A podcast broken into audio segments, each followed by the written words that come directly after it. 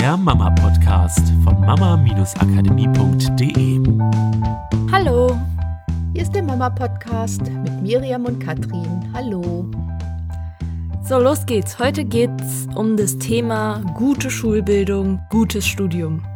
Das ist ja immer noch für viele Eltern, glaube ich, so ein wichtiges Ziel für ihre Kinder. Also, dass die Kinder eine gute Schulbildung erfahren, das heißt, gute Noten mit nach Hause bringen, vielleicht sogar den höchstmöglichen Abschluss des Abitur zu kriegen, bei einigen vielleicht sogar möglichst gutes Abi, irgendwas mit, ein, mit einer Einsform, Komma, damit sie dann nämlich in der Lage sind, auch ein möglichst gutes Studium zu absolvieren, um dann alle Chancen zu haben. Und möglichst gutes Studium gibt's ja auch Statistiken von welche Studiengänge als also von außen beurteilt als sehr, weiß ich nicht, lukrativ, angesehen werden.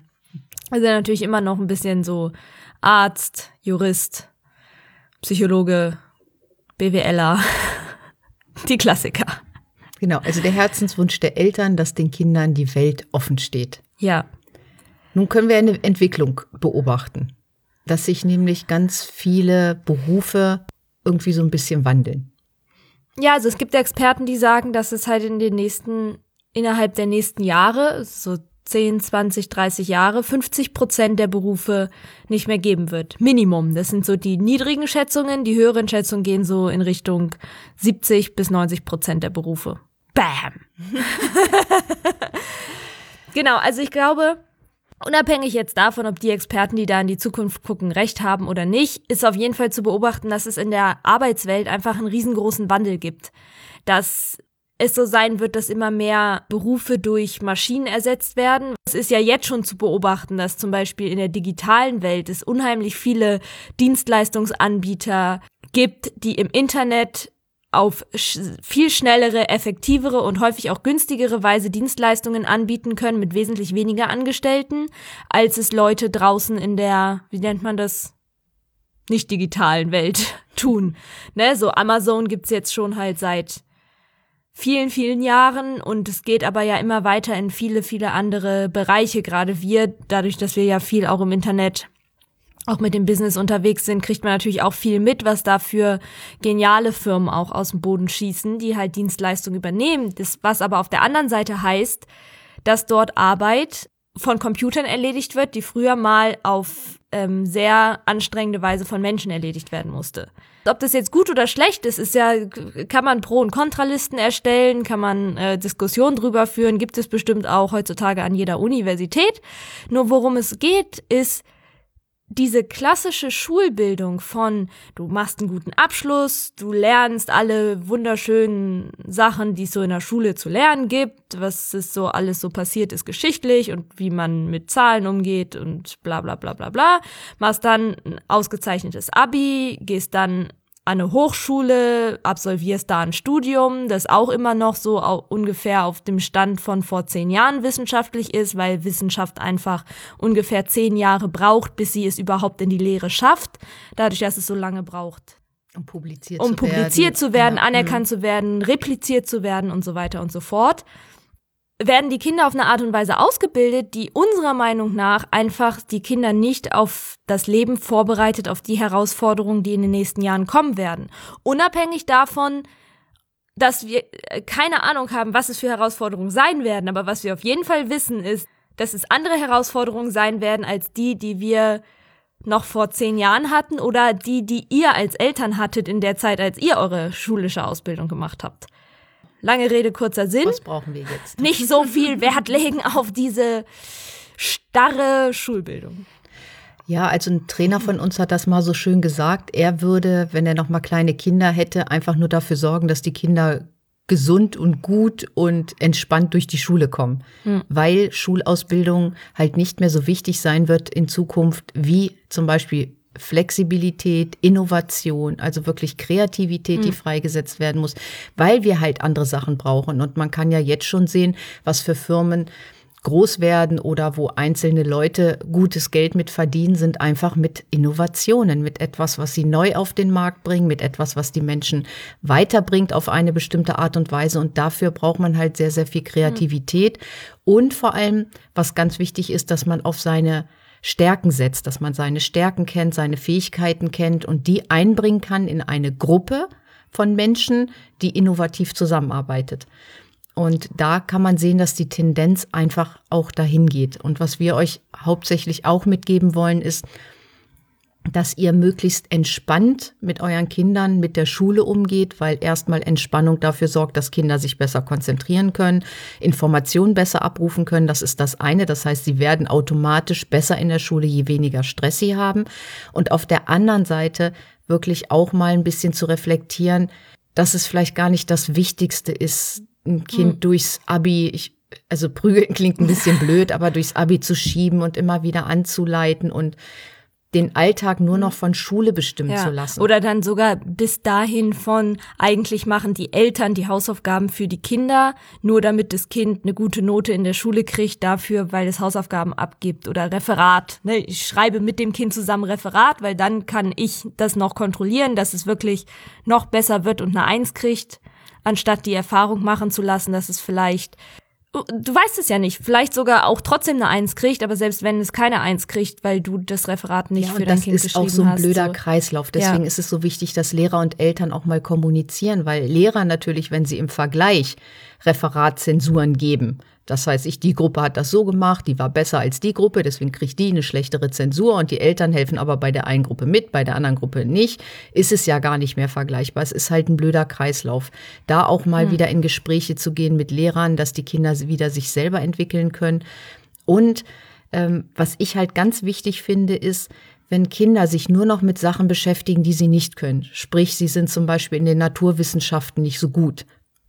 Wollen aber ihr Abi machen und mhm. die Eltern möchten, dass sie ihr Abi machen. Und dann gibt's Nachhilfe, dann sitzen sie länger an Hausaufgaben, dann müssen sie länger lernen für Klausuren. Das heißt, der Tag wird mit Sachen bestimmt, die den Kindern weder richtig Spaß machen, noch denen besonders vielleicht liegen. Und andere Sachen, die gut funktionieren, wo sie automatisch eine Eins oder eine Zwei im Unterricht schreiben, mit denen befassen sie sich in ihrer Freizeit nicht mehr. Das heißt, da geht die Weiterentwicklung in der Freizeit halt verloren. Und da wieder zu sagen, okay, da sind doch die Stärken und Fähigkeiten, da kann sich mein Kind weiterentwickeln, da hat es später diese Zukunftschancen, weil es da besonders gut ist drin. Und hm. lieber das manchmal zu fördern, als jetzt unbedingt das, wo das Kind schlechter ist drin in der Schule, damit die ganze Zeit verbringen zu lassen. Das sorgt für Frust, das sorgt dafür, dass das Kind nicht in den Fähigkeiten sich weiterentwickelt, die es vielleicht später im Beruf besonders hm. einbringen kann. Ja, ich glaube, das ist halt auch wirklich dieser Punkt, unabhängig jetzt davon, in so eine Richtung zu gehen von, okay, das Schulsystem verteufeln und es funktioniert heute nicht mehr und es muss sich was ändern.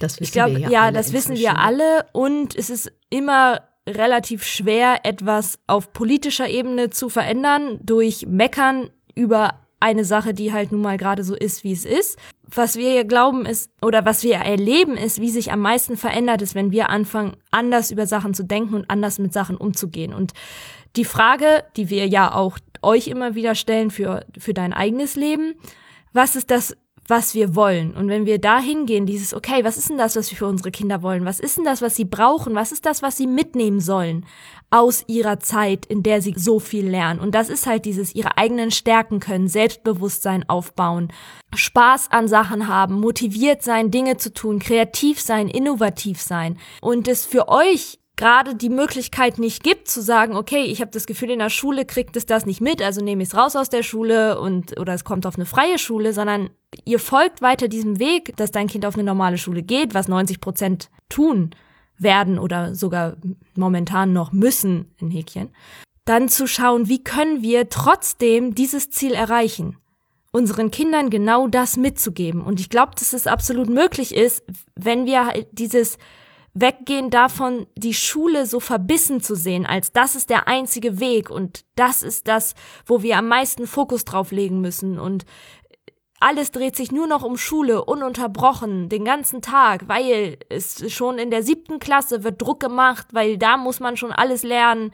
Nee, eigentlich fängt ja eigentlich schon in der vierten Klasse an, weil da geht es darum, dass die Kinder eingeteilt werden in Hauptschule, Realschule, Gymnasium. Und da muss das Kind ja schon gut sein, um überhaupt aufs Gymnasium zu kommen um dann die Chance haben, Abi zu machen. Von diesem verbissenen Ding wegzugehen, einfach diese Leichtigkeit wieder reinzubringen, Spaß in die Schule zu bringen, Spaß auch in sowas wie Hausaufgaben zu bringen, vielleicht auch sogar Freude zu finden, weil es gibt auch ganz viele großartige Themen, die man in der Schule lernen kann.